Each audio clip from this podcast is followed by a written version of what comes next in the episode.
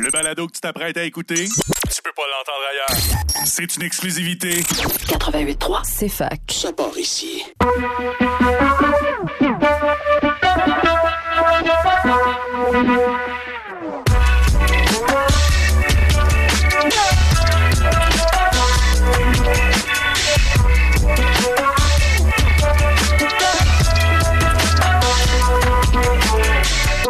Avez-vous remarqué qu'il fait chaud en Estrie?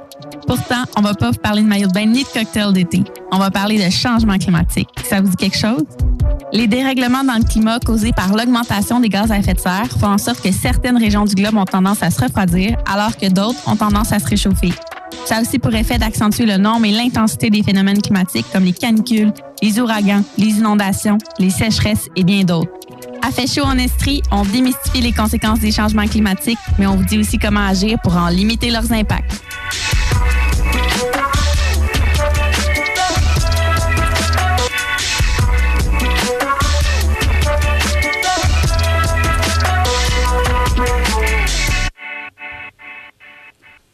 Bonjour, bonsoir, chers auditeurs et chères auditrices. Bienvenue au huitième épisode de Fait chaud en Estrie. Pour la prochaine heure, mettez-vous à l'aise, respirez un peu, relaxez, parce qu'aujourd'hui, on s'attaque à un sujet pas mal d'actualité, l'éco-anxiété. Que ce terme vous dise quelque chose ou non, ensemble, ce soir, nous allons essayer de comprendre ce que c'est, d'où ça vient et comment on peut faire pour vaincre l'éco-anxiété, ou du moins la maîtriser. Comme d'habitude, je suis en compagnie de Jacob et de Daphné. Salut. Allô? Bonjour à vous deux. Alors, est-ce que vous vous considérez comme des personnes anxieuses, éco-anxieuses? Vas-y, Jacob. Euh, ben, je sais pas trop. Peut-être que notre entrevue nous permettra de mettre des mots sur ce que je vis, mais ouais, il m'arrive de voir euh, des nouvelles choquantes à propos des changements climatiques puis de devenir grognon ou triste. Euh, donc, effectivement, c'est peut-être ça. C'est peut-être ça, l'éco-anxiété. Je sais pas. Ben, moi, je dirais oui, c'est vrai qu'on va pouvoir plus définir avec l'émission si toi puis moi puis Alexis, on est des personnes éco-anxieuses, mais moi, personnellement, j'ai l'impression que ça va être par moment, je vais être plus éco-anxieuse, puis là, après, je vais être dans le déni, puis je vais comme arrêter d'y penser, fait que là, par magie, je serai plus anxieuse. Mais oui, je pense aussi que j'ai envie, là, j'ai comme l'impression que c'est un peu inévitable. Toi, Alexis? Euh, c'est par phase. Certains moments, je suis très éco-anxieux certains moments, ça va très bien. Puis j'ai l'impression que l'humain euh, va réussir euh, à régler les problèmes des changements climatiques, du moins à long terme. Euh, j'ai eu une petite phase il y a quelques semaines où j'étais un peu euh, euh, désespéré, mais ça vient vraiment avec le temps, puis ça, passe. Je pense qu'il y a des, outils qui peuvent être utiles pour lutter face à ça. Ben justement, on espère que l'épisode d'aujourd'hui là, va aider les gens euh, qui nous écoutent, qui sont peut-être aussi éco-anxieux. Fait que je pense qu'on va avoir euh, amplement le temps d'en parler. Là. Exactement. Puis en plus de ça, juste d'en parler, ça va faire du bien à plusieurs, juste de voir qu'il y a d'autres personnes qui vivent cette réalité-là. Exact. Peut-être que les auditeurs et auditrices veulent savoir comment l'idée est venue. Alors, euh, je résume. On trouvait que certains de nos sujets causaient de l'anxiété. En fait, certains auditeurs nous l'ont même clairement dit. Le but d'une émission, c'est d'un peu de choquer pour sensibiliser, mais c'est aussi et surtout pour pousser à l'action. Mais peut-être qu'on n'avait pas suffisamment pris en compte l'impact de l'éco-anxiété. Alors, on a décidé d'en parler directement pour bien comprendre ce que c'est, mais aussi pour comprendre quoi faire pour s'en sortir, ou du moins pour calmer son éco- éco-anxiété. Donc, euh, on va commencer euh, par l'actualité. Euh, on va ensuite avoir un Vox Pop euh, sur l'éco-anxiété à l'université, une entrevue avec euh, Anne-Sophie Dorion, membre fondateur, intervenante et consultante d'éco-motion. Euh, une petite discussion, puis on va conclure. Mais juste avant ça, on va voir, on va voir c'est quoi l'éco-anxiété selon les gens à l'université. Puis après ça, Daphné va nous résumer un peu c'est quoi la définition de l'éco-anxiété. Qu'est-ce que c'est l'éco-anxiété pour toi?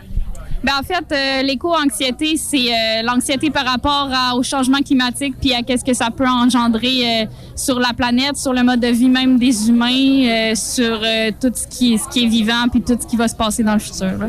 L'éco-anxiété, c'est comme avoir des comportements anxieux par rapport euh, euh, tout ce qui est changement climatique, les enjeux avec euh, les déchets, les affaires de même. Euh, ben, c'est l'anxiété face à comme les enjeux environnementaux, euh, qu'est-ce qui va se passer avec comme la nature, puis euh, genre le réchauffement climatique.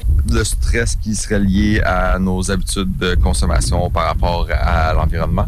C'est euh, le fait de réfléchir à ce qui se passe présentement dans le monde au niveau des, des changements climatiques, entre autres, puis de ressentir un, un, un certain stress par rapport à ça puis aussi à peut-être notre incapacité justement à renverser la tendance au, au, point où justement ça vient nous chercher à l'intérieur.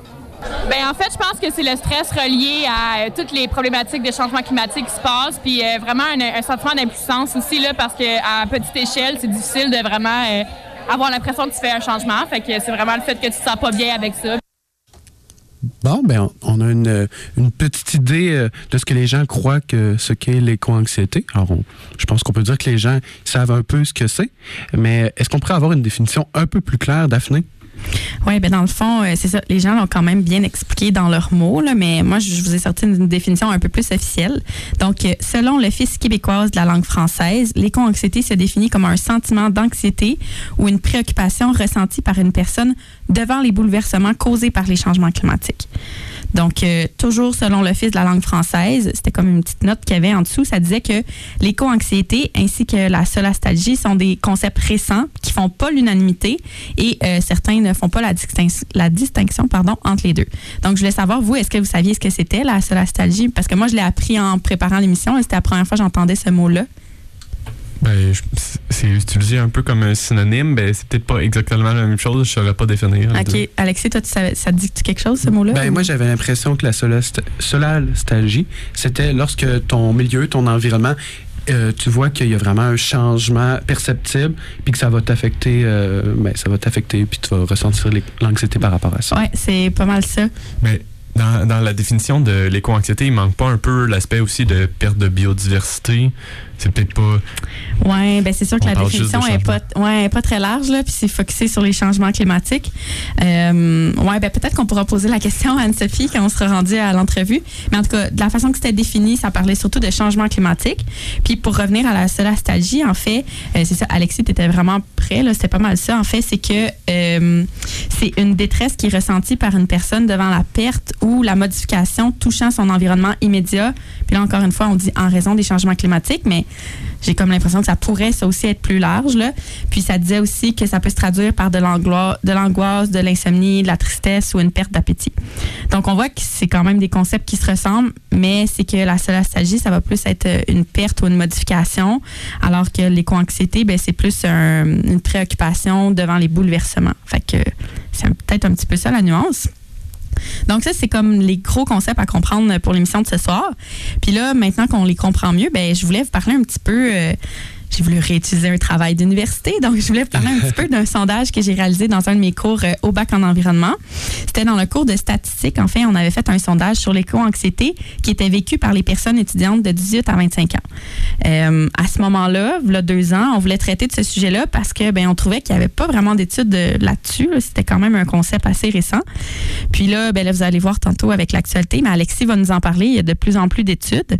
Mais euh, à ce moment-là, il n'y avait pas grand-chose. Fait qu'on avait décidé de faire un travail là-dessus. Et euh, ben, je vais vous montrer un petit peu ce que ça a donné comme résultat. Donc, euh, j'ai ressorti mon travail euh, de statistique. Et c'est sûr que euh, ben, premièrement, il y avait quelques billets parce que c'était pas, euh, on n'avait pas des millions de dollars à investir dans ce sondage-là et tout, mais c'est quand même, ça nous donnait une petite idée. Puis ce qui est ressorti, c'est que oui, les jeunes de 18 à 25 ans vivent de l'éco-anxiété. Puis même s'il y a des billets dans cette étude-là, ça nous prouve que ça existe. Puis c'est sûr qu'on peut pas ramener les chiffres sur une générale, on peut pas généraliser pour la population là, mais c'était quand même pour donner une idée. Donc euh, certains résultats qui étaient intéressants, par exemple, on avait les résultats qui disaient que la perception des jeunes euh, face à leur pouvoir envers la, crise climatique changeait pas, même si les jeunes faisaient des gestes pour améliorer le sort de la planète. Donc, c'est quand même intéressant. Puis, euh, quand les jeunes faisaient des actions qui nuisent au sort de la planète, ben là, ils se sentaient coupables. Fait que ça va un petit peu ensemble. Euh, on avait posé la question, est-ce que vous croyez faire de l'éco-anxiété ou non? On avait eu comme résultat 38% croient faire de l'éco-anxiété, 30% pensent pas en faire, puis 32% ne le savent pas. Fait qu'on voit que c'est quand même un peu partagé, là, les résultats. Euh, aussi, c'était possible de constater que 42% des femmes contre 23% des hommes croyaient faire de l'éco-anxiété. Donc, on voit que c'est un phénomène qui touche peut-être un peu plus les femmes. Encore là, on pourra peut-être demander à Anne-Sophie pourquoi. Euh, sinon, on voyait aussi que quand les individus s'informaient sur le, type d'enjeux reliés à l'environnement et au changement climatique, bien, on constatait qu'il y avait une relation avec leur sentiment de culpabilité face euh, à un comportement qui ont fait qui était nuisible pour la planète. Donc, il y avait cette espèce de relation-là entre les deux. Puis, euh, aussi le fait d'être informé, sur les problèmes environnementaux, bien, ça augmentait les chances d'être éco-anxieux ou d'en subir les symptômes. Donc, on, on a vu un peu une relation avec ça. Puis, à l'inverse, les étudiants qui pas, euh, ou qui en parlaient pas avec leur entourage, ben il y avait 75 de ces étudiants-là qui disaient se sentir impuissants face à la crise climatique. Fait ça nous donne un peu comme des outils. Je sais pas si vous voyez un petit peu ce qui ressort, c'est que oui, les jeunes font de l'éco-anxiété. Euh, le concept d'information, de s'informer, de faire des actions, c'est tous des points importants sur si on fait de l'éco-anxiété ou pas. Puis on va y revenir aussi dans le Vox Pop parce qu'on a posé des questions un petit peu dans ce style-là. Fait voilà, je, je voulais vous parler un petit peu de ça. euh, pour vous donner une idée de ce qu'on avait euh, ressorti comme résultat avec ce travail-là. Est-ce que vous aviez des étudiants de plusieurs facultés? Euh, oui, dans le fond, c'est ça. On avait fait, euh, comme je disais tantôt, on n'avait pas beaucoup de moyens. Fait qu'on avait envoyé le sondage sur Facebook qu'on avait partagé. Puis fait que c'était des gens de plusieurs universités. On avait des gens de cégep secondaire aussi. Non, peut-être pas secondaire, là, mais cégep université, des gens qui ont fait des DEP, des choses comme ça. Fait que c'était quand même varié à ce niveau-là. C'est juste qu'on n'a pas pu rejoindre une aussi grande population dans le sens où on partageait le, le sondage dans notre feed Facebook. Là. Fait que c'est sûr Ouais, que ouais. ça, ça a un petit biais, mais quand même, je veux dire, ça prouve qu'il y a de l'éco-anxiété, puis il y a des gens qui en vivent. C'est pas juste des gens en environnement qui font de l'éco-anxiété, c'est de tous les domaines. Hmm. Fait que c'est ça. Super. Ben, on est déjà rendu au segment d'actualité. Puis justement, on va voir que Daphné ne dit pas euh, totalement faux avec son Ben, j'espère. sondage. Parce que le 5 novembre dernier est paru dans Radio-Canada un article à propos euh, d'un sondage sur l'éco-anxiété dirigé à l'Université de Sherbrooke. Les résultats sont sans équivoque. Sur 10, sur 10 000 répondants, la moitié des jeunes ont des symptômes d'éco-anxiété. 26 de l'ensemble des répondants en ont vécu dans les deux dernières, dans les deux dernières semaines. Ce que ça veut dire, c'est que c'est assez généralisé. Il y a de plus en plus de gens qui en vivent de l'éco-anxiété ou, ou du moins qui vivent des symptômes de ça. Surtout les jeunes. Puis ça veut pas dire qu'ils en ont vécu euh, une fois dans l'année. Ça veut dire qu'ils en vivent souvent. Ouais, pour que dans les deux dernières semaines, ils en aient vécu, c'est Oui. parce que c'est quand même récurrent. Oui, puis je pense que le fait qu'on en parle de plus en plus dans l'actualité, euh, entre, euh, entre personnes, dans les conversations, ben, c'est sûr que ça a un impact là-dessus. Puis la chercheuse principale de l'étude, Docteur Généreux, précise que l'éco-anxiété ne fait pas l'objet d'un diagnostic médical, mais qu'il faut être en mode action avec ces personnes anxieuses. Bref, c'est des symptômes, c'est pas une maladie, c'est pas une pathologie, c'est vraiment quelque chose qui est lié justement à la crise climatique. Euh, sinon, euh, elle pourrait euh, développer des troubles d'anxiété, d'anxiété généralisée, voire de la dépression. Donc, il ne faut pas prendre ça à la légère. Ça, ça veut dire que, ben, justement, avec ces, les personnes qui vivent l'éco-anxiété, ben, il ne faut pas euh, nu- nuancer, ben, nuancer, oui, mais il ne faut pas euh, dédramatiser ça. Il faut vraiment Minimiser, prendre, euh. il faut le prendre comme ce que c'est. Mais maintenant, j'ai, on, va, on va parler de choses un peu plus positives. J'avais envie, pour mon actualité, d'aller vous chercher des pépites dans l'actualité d'événements qui, qui sont arrivés récemment et qui sont positifs pour l'environnement ou face au réchauffement climatique. Et euh, allons-y. Alors déjà, numéro 1, à la COP26 euh, qui, euh, qui, qui vient de finir le 12 novembre dernier, eh bien, il y en a beaucoup qui ont trouvé que il n'y a, pas eu beaucoup d'impact par rapport à ça, puis qu'il n'y a pas eu de, de grandes décisions prises euh, à travers euh, la communauté internationale, puis que ça ne va pas changer grand-chose. Euh, mais on peut dire que, du moins, il y a certaines petites avancées, notamment la Chine et les États-Unis, qui ont fait une déclaration conjointe et qui les engage à prendre des mesures concrètes face au réchauffement climatique d'ici 2030. Alors, on parle de mesures concrètes. C'est quand même positif. Puis, dans un horizon 2030, ça vient assez vite. Alors, on espère qu'ils vont tenir cette promesse-là.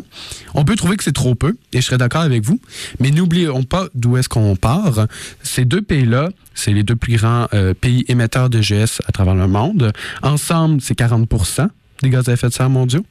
Et puis, n'oubliez pas que la Chine est encore euh, beaucoup enlisée dans l'industrie fossile avec le charbon et que les États-Unis n'étaient même pas dans l'accord de, l'accord de Paris il y a peu. Joe Biden, le président Joe Biden, a décidé de revenir dans l'accord de Paris tout récemment. Sinon, Deuxième bonne nouvelle, on continue de parler de la Chine car il y a deux semaines, le gouvernement chinois a annoncé que le panda géant n'est plus menacé d'extinction à court terme. On retrouve maintenant 1800 individus à l'état sauvage dans les montagnes chinoises. La population est en perpétuelle augmentation depuis les années 80. C'est une très belle amélioration. Alors, on peut, on peut féliciter euh, les gens qui ont, qui ont lutté face à ça. Puis, n'oublions pas que puisque c'est quand même un, un très grand herbivore, ben, il va quand même... il va être quand même une espèce parapluie. On en a parlé avec l'épisode des baleines. mais c'est un peu la même chose. Il va vraiment être un régulateur des écosystèmes, comme par exemple dans les, les forêts chinoises, justement. Ben, c'est ça, j'allais dire. là, ça fait un beau parallèle avec notre, épi- notre épisode de la semaine passée, là, où on parlait de, de la protection des baleines. Puis tu nous disais que peut-être de faire du beluga l'emblème du Québec, ça aiderait parce que c'est ce qui s'est passé. Là. Ben ils, oui, ont, exactement. ils ont utilisé le panda comme emblème. Donc, euh, c'est une belle réussite. Mm. Bien évidemment, l'espèce est encore vulnérable parce qu'il n'y en, a pas beaucoup, mais à court terme, euh, c'est pas problématique. Euh, Il y a un développement, puis c'est vraiment perpétuelle cro- croissance. Alors, c'est- une bonne chose. Puis on espère que euh, certaines espèces vont, avoir ce, ce même cap que le panda. On se croise les doigts. Sinon, je vous parle d'une mauvaise nouvelle, mais qui en fait peut être une bonne nouvelle. Je vous parle de feux de forêt en Australie. Alors cet été, il y a eu beaucoup de feux de forêt en Australie, puis même que ça a eu des répercussions mondiales. Mais vous imaginez peut-être que ça c'est pas une très bonne nouvelle. Et pourtant, une étude récente a démontré que les particules rejetées par les feux ont provoqué un bloom de phytoplancton dans l'océan. Un bloom, ça veut dire qu'il y a eu vraiment une explosion euh, de micro-algues, parce que c'est ça des phytoplanctons, c'est des micro-algues. Une réelle explosion? Euh, on peut, le- ben, une réelle explosion. Ben, c'est vraiment Et- Explosion démographique. là. la, oui, population ça, une propagation, ouais. Ouais. Alors, dans l'océan euh, Pacifique, ouais, c'est ça. Il y a vraiment eu beaucoup euh, de phytoplancton qui se sont euh, développés à cause que les particules étaient vraiment riches en fer puis en molécules, qui c'est vraiment euh, bénéfique pour leur développement. Et n'oublions pas, le phytoplancton, ces microalgues, sont vraiment bénéfiques pour faire de la photosynthèse et donc capter le CO2. Comme quoi, la nature est plus complexe qu'on le pense. Et même que les chercheurs de l'étude se demandent même si ce bloom aurait équilibré les gaz à effet de serre des feux de forêt en Australie. Alors, ils ne savent pas, ils vont faire des recherches là-dessus, mais ce serait peut-être une... On espère que justement, ça va avoir, ça va avoir limité ces impacts euh, de ces feux de forêt.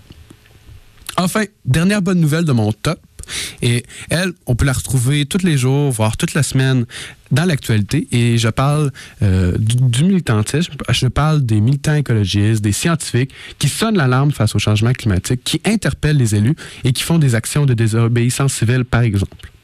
Des écologistes qui débarquent à Radio-Canada pour dénoncer la publicité automobile, Green- Greenpeace qui accuse Shell d'éco-blanchiment, des jeunes qui poursuivent leur pays à cause de leur inaction climatique, etc. On peut retrouver des exemples comme ça tout le temps, tous les jours dans l'actualité. Puis ça, c'est vraiment optimiste, c'est vraiment positif. Ça veut dire que ne perdons pas espoir. Il y a d'autres gens qui se mobilisent. Ouais, c'est vraiment excellent. On peut maintenant passer à la pause, euh, puis on, on se revoit dans deux minutes. Bonjour et bienvenue à nouveau dans euh, Fait chaud en Estrie à la CEFAC. Je suis toujours en compagnie de Daphné et Jacob. Mais maintenant, faisons place à un petit vox pop que nous avons fait euh, mercredi dernier. Nous, tous les trois, on s'est promenés dans le campus de l'université et on a demandé à des étudiants, des étudiantes, ce qu'ils en pensaient à propos euh, de l'éco-anxiété, euh, s'ils en vivaient. Alors, allons-y, écoutons ça. Est-ce que tu entends souvent parler du concept d'éco-anxiété ou c'est un peu inconnu pour toi? Ben, on entend parler de plus en plus quand même, là, notamment chez les jeunes, surtout les jeunes, euh, je pense aux, aux jeunes secondaires qui voient leur avenir. Ben, c'est pas vraiment nouveau, là. Genre, je suis quand même beaucoup de pages, euh, tu sais, comme Instagram, genre de d'en- d'environnement. Fait que, tu sais, c'est pas nouveau pour moi, mais genre, j'en entends pas vraiment parler comme dans la vie de tous les jours, mettons. Je suis comme dans le domaine de l'écologie, fait que c'est sûr que c'est un concept que je connais un peu. Euh, je connais des gens, honnêtement, que je pense que je pourrais s'identifier euh, comme des éco-anxieux. Que j'entends beaucoup parler de tout ce qui est éco-responsabilité, etc. Mais non, euh, euh, l'éco-anxiété, c'est la des premières fois que j'en entends parler. Ben, je sais que c'est pas 100% nouveau. Euh, je pense que souvent on s'en fait parler quand il y a des élections parce qu'il y en a qui vont qui vont remettre ça euh, sur la table puis qui vont euh, dire qu'ils sont tellement concernés par ça, mais après ça on n'en entend plus vraiment parler malheureusement. Fait que c'est passager, je dirais. Euh, c'est quelque chose que j'entends beaucoup parler, non seulement parce que j'étudie en écologie, mais aussi euh, autour de moi, j'ai des gens pour qui c'est vraiment important aussi. Fait que je pense que c'est de plus en plus dans l'actualité aussi avec euh, les changements climatiques qu'on commence à avoir des effets de plus en plus. C'est pas nouveau, mais de là à dire que j'en entends souvent parler, je serais pas prêt à dire ça. Je pense que c'est quelque chose qu'on entend de plus en plus parler. Je pense aussi que le problème, c'est que tant aussi longtemps que les gens sont pas encore prêts à parler de changement climatique, ben de parler d'éco-anxiété, on dirait que c'est encore une, une coche au-dessus. Donc, je- pense qu'un va pas sans l'autre. Finalement, on va peut-être entendre parler plus longuement quand on va euh, accepter collectivement l'idée que les changements climatiques, c'est quelque chose de réel puis qu'il faut changer. Est-ce que tu crois que tu vis de l'éco-anxiété? Puis si oui, à quel moment ou dans quelle situation tu en vis? Euh, ben moi, j'ai envie par rapport à, à mes enfants, dans le fond, que, que je suis inquiète, euh, qu'ils vont devoir euh, s'adapter quand même euh, à un environnement hostile plus que maintenant. Ben oui, je pense que j'ai envie. Puis c'est surtout genre en pensant au futur, mettons, quand je pense euh, qu'est-ce que je m'en vais avec mes études, ben là, si ça vaut la peine d'aller dans ces- de continuer puis tout? Euh, ça modifie un petit peu mes plans de futur aussi. C'est comme euh, si je veux voyager, est-ce que je pourrais aller dans ces desti- destinations-là? Puis euh, ben là, est-ce que c'est bien si je prends l'avion ou pas? Ça, ça va modifier mes choix, mettons, dans la vie de tous les jours.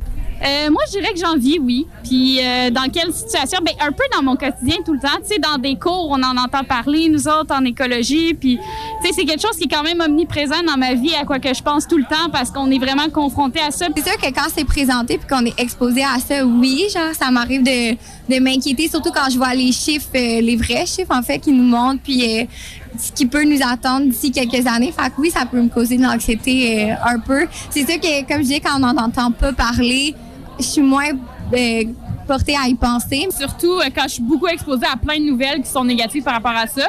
Puis dans des euh, cours ou des, euh, des conférences qui vont vraiment euh, en parler, mais qui vont mettre peut-être un aspect plus négatif, puis qui vont laisser de côté l'espèce d'espoir, puis l'espèce de, oh, il y a des solutions, on peut faire quelque chose, tandis que les, les présentations, des fois, sont vraiment poussées sur, ben, il est trop tard, ou comme, il n'y a plus rien à faire. Là, ça, ça, ça crée vraiment un sentiment d'angoisse, là, ouais. Quand tu fais de l'éco-anxiété, comment tu le sais? C'est quoi les signes qui font que tu te rends compte que ah, là, maintenant, je suis en train de faire de l'éco-anxiété?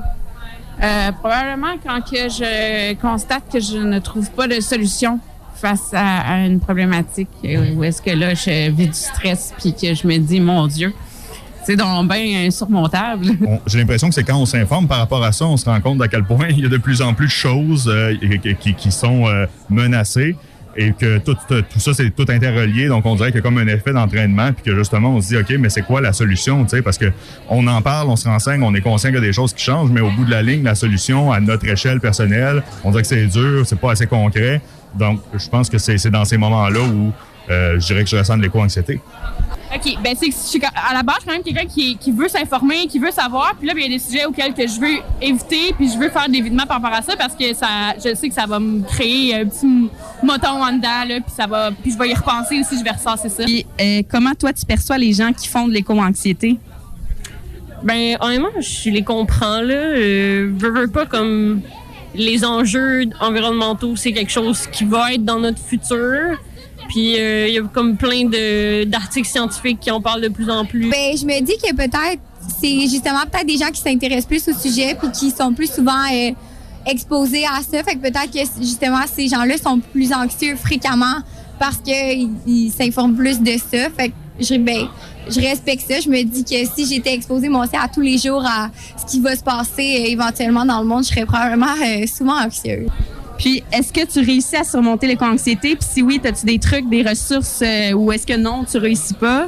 OK, ben je l'ai un petit peu dit plus tôt, mais tu sais, c'est vraiment quand aller voir des informations qui vont vraiment axer sur OK, ben à partir de là, qu'est-ce qu'on fait, tu sais, puis avoir des actions individuelles concrètes aussi, puis de parler de plus en plus aussi des comités là, tu sais, je sais que malheureusement des fois elles sont sous-représentés, mais de- d'aller mettre ça de l'avant, puis qu'est-ce qu'on peut faire concrètement? Je, non, je j'ai pas tant de ressources internes. C'est sûr que je me dis que je fais euh, du mieux que je peux quand même pour pas aggraver la situation. je dirais que le seul truc que j'ai développé, c'est peut-être le temps, parce qu'à un moment donné, ça s'estompe. Mais est-ce que j'ai développé un truc que, comme, j'identifie les coins c'était, je déploie ce truc-là, puis après ça, ça scanne?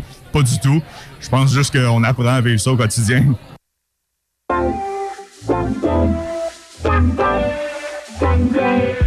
I got eyes on me and everything I wanna do.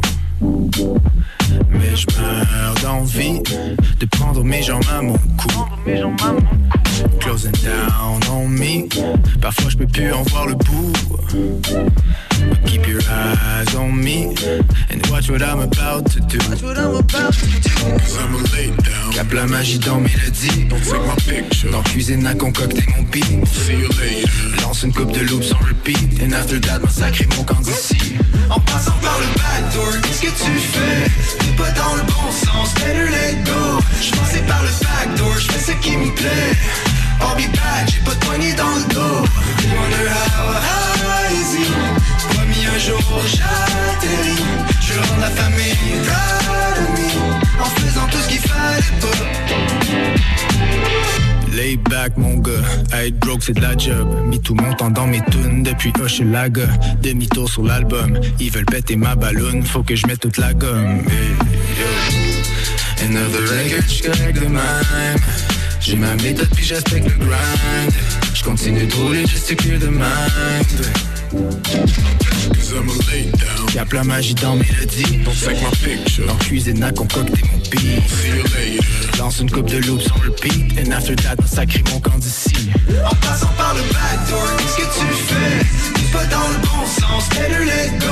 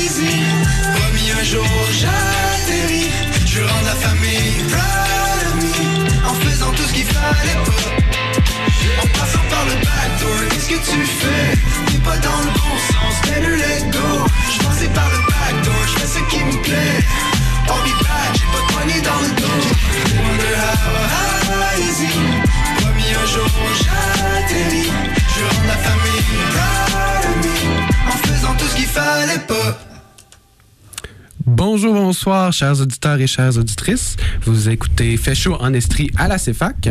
Maintenant, je cède la parole à Daphné. Oui, donc euh, on est maintenant rendu à l'entrevue. J'avais hâte à ce moment-là. Donc euh, ce soir, on s'entretient avec euh, Anne-Sophie Dorion, qui est membre fondateur, intervenante et consultante pour Écomotion. Donc bonsoir Anne-Sophie, est-ce que vous nous entendez? Oui, bonsoir. Oui, super. Donc, euh, ben, bienvenue à notre émission.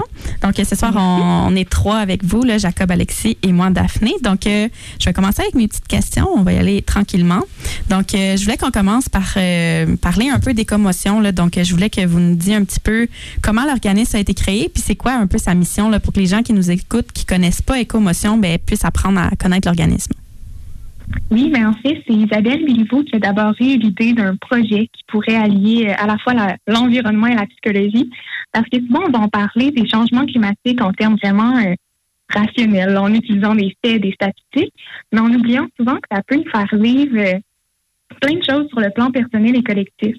Donc, en développant son projet dans le cadre de l'accélérateur entrepreneurial des jardins, mais il y a d'autres personnes qui se sont joints à elle, dont moi, étant donné que le projet rejoignait à la fois mes valeurs, mais aussi mes variables de ma thèse doctorale. Donc, ensemble, on a réfléchi à comment on pourrait aborder les changements climatiques par l'entremise des émotions pour une adaptation collective à la crise socio-écologique. On est finalement arrivé avec un projet d'organisme à but non lucratif qui vise à normaliser l'expression des émotions euh, issues de notre rapport à l'environnement, donc les éco-émotions, pour guider les différents usagers vers des actions qui répondent euh, à leurs besoins et qui sont aussi porteuses de justice sociale et environnementale. C'est ça, dans le fond, le, le terme écomotion, il y avait une signification importante, dans le fond. Ça n'a pas été choisi pour rien, ce terme-là. là. Voilà, oui, ça fait vraiment écho, écho, émotion, puis émotion qui veut dire mouvement, donc on voulait aussi euh, pouvoir aller de l'avant avec euh, cet enjeu-là. En tout cas, c'est vraiment une belle mission. Je trouve que ça. Je suis contente qu'on s'entretienne avec vous ce soir là, parce que vraiment, ça, ça touchait directement le, le sujet, qui est justement, dans le fond, l'éco-anxiété. Puis là, on en a parlé là, depuis le début de l'émission. On a défini euh, par des gens qui ont répondu au Vox Pop. Nous, on a essayé de le définir, mais mettons qu'on vous demande à vous, comme spécialiste, qu'est-ce que c'est l'éco-anxiété? C'est un phénomène qui a été introduit assez récemment dans les écrits scientifiques. Là, on parle du début des années 2000, plus précisément 2007, grâce au chercheur euh, Glenn Albrecht. Puis la définition est encore en construction. Donc, l'éco-anxiété, ça fait référence à l'anxiété au stress qui va être lié à la prise de conscience, la dégradation des milieux de vie.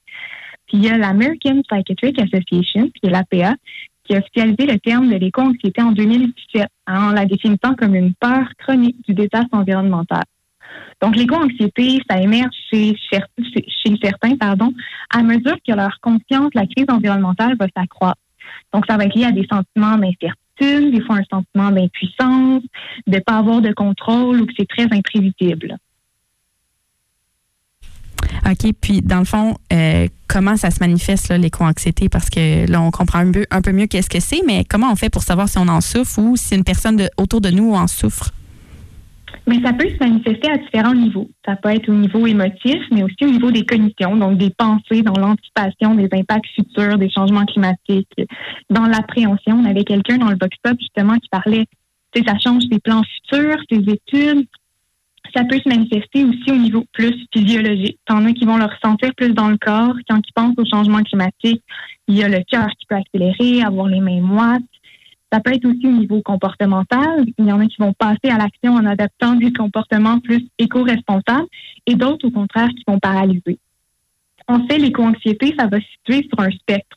Donc, il y a un côté du continuum où on dit qu'il y a une absence, alors que l'autre côté, on peut retrouver une peur qui devient trop envahissante où le fonctionnement de l'individu pourrait en être affecté. On parle par exemple des impacts sur le sommeil, sur l'alimentation, ceux qui sont à l'école peuvent avoir des impacts aussi sur leurs apprentissages, d'autres au travail ou même un repli sur soi au niveau social. C'est dans ce moment-là qu'on peut parler d'une éco-anxiété qui, s'en vient paralysante. Ça va même s'apparenter aux symptômes des troubles anxieux. Mais ce n'est pas un trouble, donc ce n'est pas répertorié comme un trouble de santé mentale. En fait, la crise écologique représente une menace réelle, donc il est possible de considérer qu'un certain niveau de préoccupation pour l'environnement s'est approprié. Il y a même plusieurs études qui vont mettre en garde contre la pathologisation de l'éco-anxiété, qui disent qu'il devrait aussi, euh, c'est un phénomène qui devrait aussi inclure les formes moins graves d'inquiétude et de peur. si on vient avec mon image de spectre, c'est comme s'il y aurait un juste milieu où on pourrait parler d'une éco-anxiété mobilisatrice qui serait, elle, adaptative. On peut même le voir à l'inverse. on parle d'éco-anxiété, mais on pourrait aussi le voir comme de l'éco-empathie ou de l'éco-compassion envers le monde naturel parce que ça démontre un attachement à la nature puis à sa protection, à sa préservation, parce que ce seraient des éléments qui sont importants pour nous. Parce que dans le fond, c'est vraiment intéressant ce que vous dites parce que j'avais pas réalisé, mais quand on dit éco-anxiété, ben là, c'est ça, on pense à nous, l'être humain qui, vit de l'anxiété, mais c'est vrai que c'est aussi de penser à. Il y a un côté empathique, là, parce qu'on pense à l'environnement, on pense à la nature, aux animaux, puis on, on, veut pas que ça, ça disparaisse, puis que ça en souffle. C'est un peu ça que je comprends. C'est exactement ça, oui. OK. Puis, est-ce que, dans le fond, euh, parce qu'on entend souvent parler que ça va être plus souvent les jeunes qui vont souffrir d'éco-anxiété. Mais je, me doute un peu de la réponse, mais est-ce que c'est vrai? Puis est-ce que c'est un concept qui est exclusivement vécu par les jeunes? Est-ce qu'il y a des personnes de tout âge qui en vivent d'éco-anxiété? Mais c'est ça, ce serait faux. Ce n'est pas que les jeunes qui vivent de l'éco-anxiété. Tout le monde peut en vivre. C'est sûr qu'il va y avoir certains facteurs qui vont venir euh, augmenter la probabilité d'en vivre. Comme je disais, c'est un, c'est un lien avec la nature, c'est un attachement. Fait ceux qui, par exemple, ont un emploi directement lié à la nature, euh, ce qui me vient en tête, l'agriculture ou euh, ceux qui travaillent en environnement, ben, ils sont plus propices à en vivre. Par contre, c'est vrai de dire que les jeunes en vivent en plus grande proportion. Euh, il y a plein de sondages partout au travers de la planète qui le montrent. Puis il y a un récent sondage, vous en avez parlé un peu plus tôt, qui a été réalisé au Québec auprès de 10 000 adultes, dont des jeunes c'est près de un Québécois sur deux euh, dans la tranche plus jeunesse qui vivrait de l'éco-anxiété à différents niveaux. C'est énorme, quand même, un jeune sur deux. Là, c'est. C'est sûr, comme je disais tout à l'heure, c'est à différents niveaux. On peut se situer un peu partout sur le spectre. Mais c'est sûr que les jeunes, comme ils sont au début de leur vie, ils sont à la base plus tournés vers le futur. ce sont eux aussi qui vont hériter des plus gros problèmes éventuellement sont aussi plus exposés aux nouvelles environnementales, notamment par les réseaux sociaux. C'est souvent des plateformes où on va utiliser euh, les réseaux sociaux, Facebook, Instagram, comme plateforme de sensibilisation. mais au final, sont souvent déjà sensibilisés, puis ça va venir en, fait avoir un effet boule de neige. On va encore plus augmenter les préoccupations qu'ils peuvent déjà avoir. Ben oui, puis on l'a entendu dans le Vox Pop, il y a une étudiante qui nous a répondu ça, qu'elle était au courant parce que sur sa page Instagram, ben là, elle, voyait ce genre de choses-là passer. Fait que c'est vrai qu'on quand on regarde ça, si je regarde mon feed Facebook, mon feed Instagram, ben c'est vraiment beaucoup de choses reliées à ça. Fait que ça, ça vient comme euh, accentuer un petit peu cette anxiété-là parce qu'on est tout le temps confronté à ces nouvelles-là. Mais euh, dans le fond, je me demandais aussi, est-ce que il y a des tabous ou des préjugés par rapport à l'éco-anxiété? C'est sûr que c'est, on l'a dit, c'est quand même récent comme concept, mais est-ce que c'est encore quelque chose de, de tabou, justement? Mais c'est comme si c'est une thématique qui se retrouve dans un entre-deux. À la fois, il y a comme un double silence social parce que d'un côté, tout ce qui est vulnérabilité, détresse psychologique, ça reste très tabou. Puis d'un autre côté, il y a un silence social concernant la crise environnementale. Donc, ça devient très difficile de parler de sa propre éco-anxiété. Il y en a même qui pensent que c'est mal de vivre l'éco-anxiété ou qu'on doit l'éliminer. Fait que moi, ce qui m'inquiète, c'est plutôt l'inverse, c'est ceux qui en ressentent pas. Puis sinon, je pense, j'aimerais ajouter aussi qu'on a beaucoup l'image de l'éco-anxiété, mais il y a plein d'autres émotions, des éco-émotions qui émergent de notre rapport avec la nature, dont certaines qui sont désagréables. On parle entre autres d'éco-colère qui serait de la terrafurie ou il y a la solastalgie. Mais il y en a aussi plein aussi qui sont agréables, qui démontrent un sentiment, disons, positif. Parce que dans le fond, vous parliez d'attachement à la nature, ben là, ça, peut amener justement des sentiments qui sont positifs. Oui, on parle par exemple de Thieria, je ne sais plus si je le dis bien, mais qui est un sentiment positif d'unité avec la Terre. Il y a la topophilie qui démontre un fort sentiment d'appartenance avec un endroit. Donc souvent, on, a ce regard-là pour l'aspect plus désagréable. On parle beaucoup, beaucoup d'éco-anxiété dans les médias, mais il y a aussi plein d'autres euh, un peu plus euh, agréables aussi. Oui, c'est ça. On est, on est un peu déconnecté parfois à notre territoire, à, notre, à notre environnement. Mais là, ces éco-émotions-là qui sont positives, ça serait un peu se reconnecter justement à tout ça. Exactement, oui. C'est d'ailleurs une des recommandations qu'on peut faire pour essayer d'apaiser ça. Ben, c'est justement ma prochaine question, c'était qu'est-ce qu'on peut faire quand on souffre d'éco-anxiété? C'est quoi les trucs, les ressources? Ben, j'imagine que de se reconnecter, ça en fait partie, là, parce que ça amène des, des éco-émotions qui sont plus positives, en fait. Là. Oui, de pouvoir rétablir le lien qui nous unit à la nature, d'y avoir accès souvent, mais c'est pas très loin. Juste le fait d'aller dehors, d'aller dans un parc ou même d'amener la nature à nous. certains vont pouvoir avoir des plantes à l'intérieur, ça va venir euh, apaiser un peu leur éco-anxiété. Même de se réapproprier des savoirs de base, des savoirs qui sont utiles, concrets. Euh, par exemple, l'identification de différentes espèces, le jardinage. Donc, euh, ça, ça peut venir aider effectivement. Fait que, en ayant les, deux types d'éco-émotions, ben, les deux côtés des, des, éco-émotions, on peut un peu se stabiliser puis euh, bien se sentir avec euh, l'écologie puis ne pas tout le temps penser au côté négatif. Exactement. Puis aussi, on le dit souvent, un des remèdes à l'éco-anxiété, c'est de passer à l'action à la fois individuelle et collective pour essayer de modifier la situation actuelle. Et ça, c'est que ça nous redonne un certain contrôle, ça augmente le sentiment d'auto-efficacité, que ce soit en adoptant des comportements pro-environnementaux. Certains vont commencer à faire du compost, utiliser des transports actifs ou du transport euh, collectif.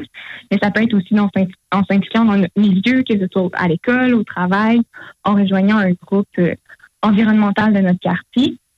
Donc, ça permet de cultiver un, un espoir qui est à la fois réaliste et actif, donc un espoir qui est lucide, mais l'action, c'est pas toujours suffisant. Il faut aussi balancer avec un, autre côté, donc prendre soin de toi, que ce soit dans l'acceptation, dans le lâcher prise.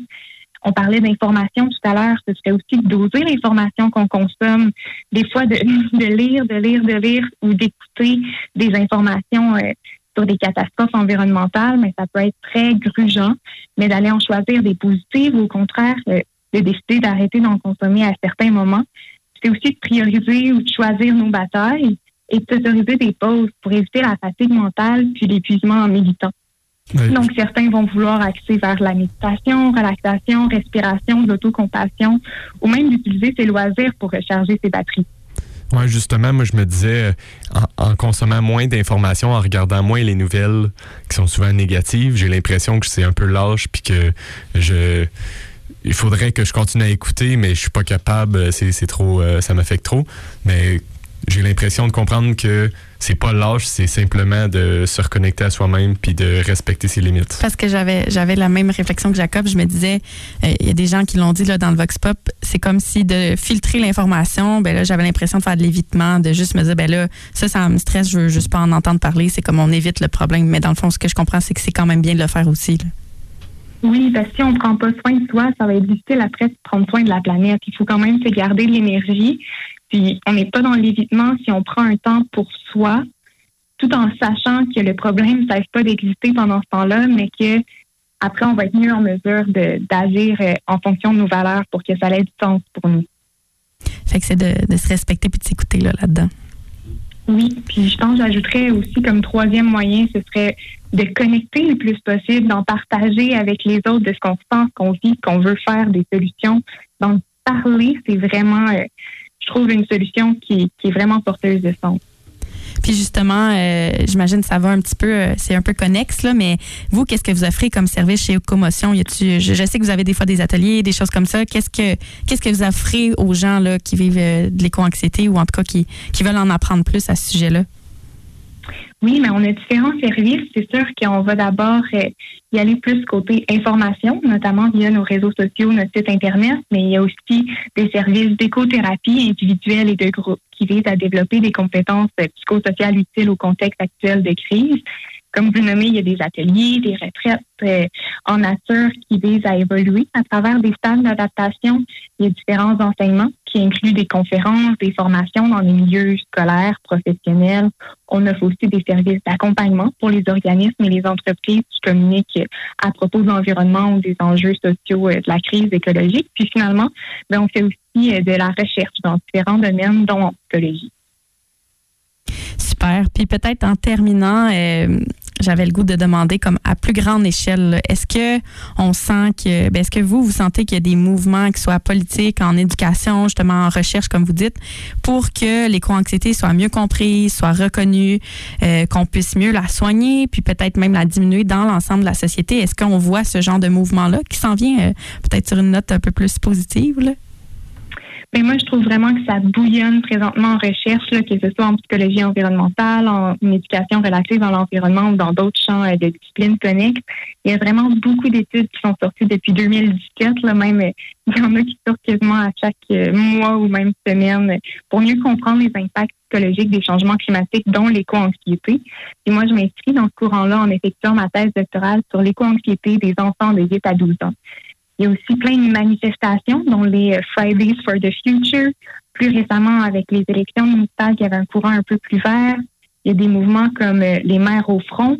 Il y a plein d'organismes aussi euh, qui visent à sensibiliser ou à nous reconnecter avec la nature. Là, rapidement, comme ça, euh, il me vient Crocarium, entre autres, qui avait parti en esprit, qui est un peu partout au travers du Québec, qui effectue du jardin éducatif auprès des enfants et des adolescents.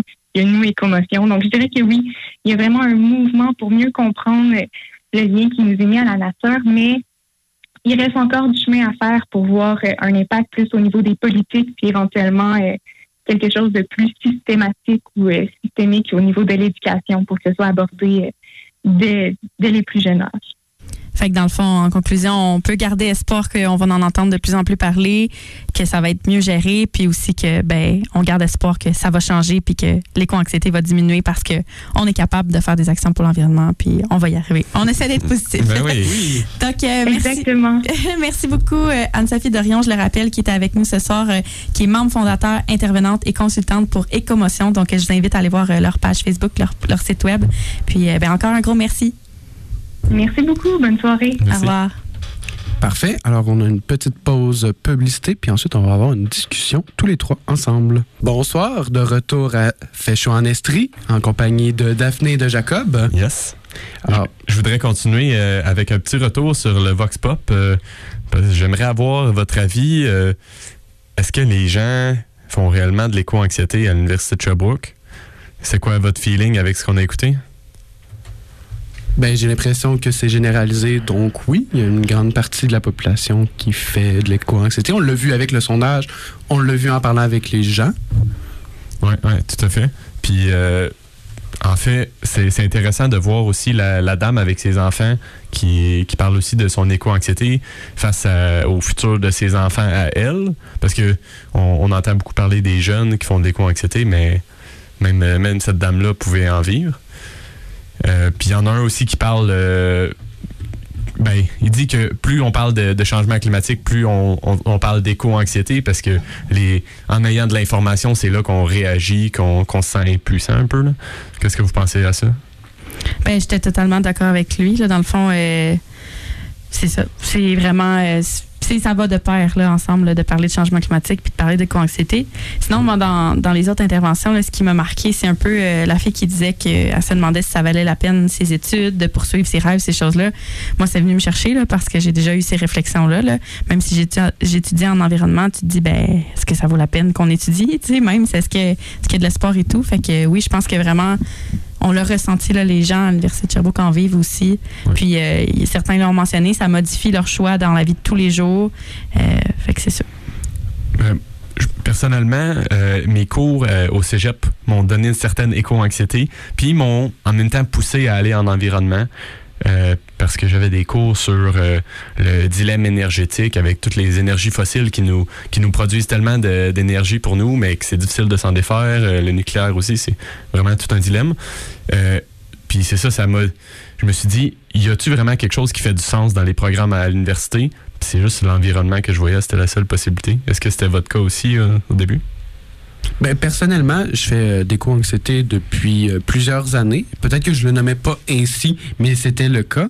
Et puis, la décision d'aller en étudier en environnement à l'université, c'était parce que je voulais créer, prendre cette anxiété-là, puis la transformer en action pour justement parce qu'il faut justement, on peut pas rester dans cette anxiété, cet immobilisme. Alors je me suis dit, je pense que c'est l'action qui va m'amener à ça. Puis je pense que c'est vraiment ça, les moments où je suis vraiment dans l'action, puis que je vois qu'il y a d'autres personnes qui agissent par rapport à l'environnement, puis face au changement climatique, ben c'est vraiment bon, puis c'est vraiment, ça fait du bien à, à l'âme, on peut dire, euh, puis qu'on on voit qu'on n'est pas seul. Oui. Puis dans, dans le Vox Pop aussi, on parlait d'évitement, comme on en a parlé aussi dans l'entrevue. Est-ce que vous faites un peu euh, la paix avec votre évitement personnel après cette entrevue-là? Ben, je vais essayer, en tout cas. Je comprends que c'est normal de le faire, mais euh, il y a eu un moment dans la pandémie où je, je sais pas, là, je me suis comme dit, il faut que je fasse un ménage dans, dans mes actualités euh, que je vois sur Facebook, sur Instagram, parce que je me disais, ça, ça me rentre trop dedans. C'était comme c'était justement là, faut que je prenne soin de moi, faut que j'arrête de trouver ça aussi difficile. Fait que je vais en enlever, mais c'est sûr que c'est difficile parce qu'on a l'impression qu'on abandonne la cause, qu'on abandonne, qu'on est dans le déni. Là, veux, pas, c'est ce que ça nous donne l'impression. Personnellement, j'essaie de ne pas faire d'évitement. J'essaie plutôt de travailler mon lâcher prise, de au moins voir cette information-là, parce qu'on en a quand même besoin en tant que professionnel en environnement, puis en tant que citoyen, citoyenne. Mais j'essaie aussi que ça n'affecte pas personnellement, puis que je prenne juste ça comme information et pas comme, comme quelque chose de- d'émotionnel. Parce que sinon, c'est sûr, on va jamais dormir la nuit. Ben, je, fais, je fais la même chose, la même chose un peu, d'essayer de rester pas- passif par rapport à ces nouvelles-là, mais je me sens un peu insensible. Tu sais, c'est- en étant passif, je suis insensible à ces nouvelles-là, puis je deviens un peu euh, inactif aussi. Tu te mets un filtre, dans le fond. Là, Ouais. ce qui est ça, ouais, Mais je dirais pas passif, je dirais juste de faire la part des choses puis se dire j'ai pas beaucoup de pouvoir là-dessus, je fais déjà des actions, j'essaie de, de sensibiliser les gens par rapport au changement climatique, notamment avec l'émission Fait chaud en Estrie. Hein? C'est un peu pour ça qu'on fait ça. Et ben, c'est quand même prendre l'information. Ouais, ben justement, euh, j'ai une petite bande-annonce euh, d'une émission sur Savoir Média, ça s'appelle Citoyens du futur, puis justement, ils sont plus dans l'action, euh, puis c'est des, des jeunes, fait que je vous fais écouter ça, puis vous m'en direz. Très touché par les questions environnementales. Actuellement, il y a tellement d'espèces qui disparaissent de la Terre. Si on pouvait cultiver l'ensemble des toits dans nos villes, ça réglerait plusieurs problèmes d'un seul coup. Nous, on croit vraiment que pour être résilient dans une situation de crise climatique, il faut être capable de faire les choses soi-même. Être un citoyen du futur, c'est être un citoyen qui pense à long terme, dans les intérêts à tout le monde. J'ai 22 ans. J'ai 18 ans. J'ai 22 ans. On doit faire partie de la solution. Wow, en tout cas, cette bande-annonce euh, nous donne le goût un peu d'agir puis de, de, de prendre le flambeau un peu face au changement climatique. ouais, ben justement, je me demandais comment vous vous sentez par rapport à ce genre d'émission-là, parce qu'il y a du journalisme positif. Là. Celui-là, est, c'est vraiment des actions de jeunes. On, on le sent, on pourrait faire ça nous aussi. Croyez-vous que ça apaise notre éco-anxiété? Ben moi, ça me fait quand même du bien parce que je pense que depuis le début de l'émission, depuis la, première émission, je l'ai dit souvent, moi je suis pessimiste puis je suis négative dans la vie. Fait que de voir qu'il y a des belles initiatives, des choses comme ça, ça vient calmer quand même, ça vient un peu taire ce côté pessimiste-là. Fait que c'est encourageant en fait. Là. On, les connaît déjà, les problèmes. Alors, allons-y, parlons des solutions. Hein. C'est vraiment. Je pense que les gens ont envie d'entendre ça beaucoup plus que les problèmes. Exact. Ça fait beaucoup plus euh, plaisir, puis on est beaucoup plus tourné vers l'avant que vers nos problèmes actuels. Alors, euh, je suis content d'y aller euh, là-dessus. Puis je pense qu'on a eu des vraiment belles conversations euh, ce soir, euh, que ce soit Jacob, Daphné et moi, mais aussi avec Anne-Sophie, avec les gens aussi à l'université, le Vox Pop. Ça a été super intéressant.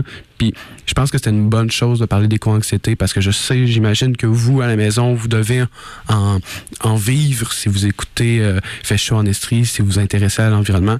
Puis il faut un peu défaire ces nœuds-là, démystifier ça, puis comprendre ce que c'est euh, réellement. Euh, est-ce qu'on se considère éco-anxieux? Je pense que la réponse est oui. Est-ce que l'épisode nous a aidé à mieux comprendre ce qu'on vit et comment on peut agir face à ça? J'espère aussi que J'espère aussi que ça a fonctionné. Oui, oui. Ben, je pense que moi, je, peux définir, là, mon éco-anxiété. J'essayais d'être ambivalent, mais c'est clair que c'est de l'éco-anxiété que je vis. Puis Anne-Sophie parlait d'un mal chronique j'avais de la misère à m'identifier comme ayant un mal chronique, mais effectivement que ça, ça partira jamais de ma vie.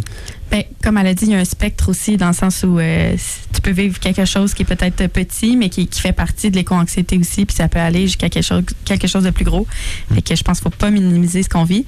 Puis euh, je voulais juste mentionner, dans le fond, Alexis, ce que tu disais, ça me faisait penser. Je trouve que cet épisode-là, c'est un peu comme un épisode de j'ai le goût de dire bonbon pour nos auditeurs parce que dans le fond, on vous remercie de nous écouter à, chaque semaine puis on sait que des fois c'est peut-être déprimant d'entendre ces choses-là, mais je pense que de faire cet épisode-là, c'était pour vous donner justement des outils, des conseils euh, pour vous dire on est pas vous n'êtes pas tout seul là-dedans, on est on est en gang. Fait que en tout cas moi ça m'a vraiment aidé, j'espère que les gens ont apprécié puis euh, oui, ouais. Ben, mais on remercie tous nos parents qui nous écoutent à chaque émission. et les autres, et les autres. Oui, j'espère qu'il y en a d'autres. bon. Ben, c'est déjà la fin de l'émission. Euh, j'espère que vous avez aimé ça. On remercie chaleureusement Anne-Sophie Dorion pour l'entrevue. C'était vraiment super. On a beaucoup aimé ça. Et euh, en l'honneur de la fin de session, on prend une pause la semaine prochaine, mais on revient en force dans deux semaines. Bonne soirée à tous. Bonne soirée Daphné. Bonne soirée Jacob. Salut. À plus. Bonne soirée.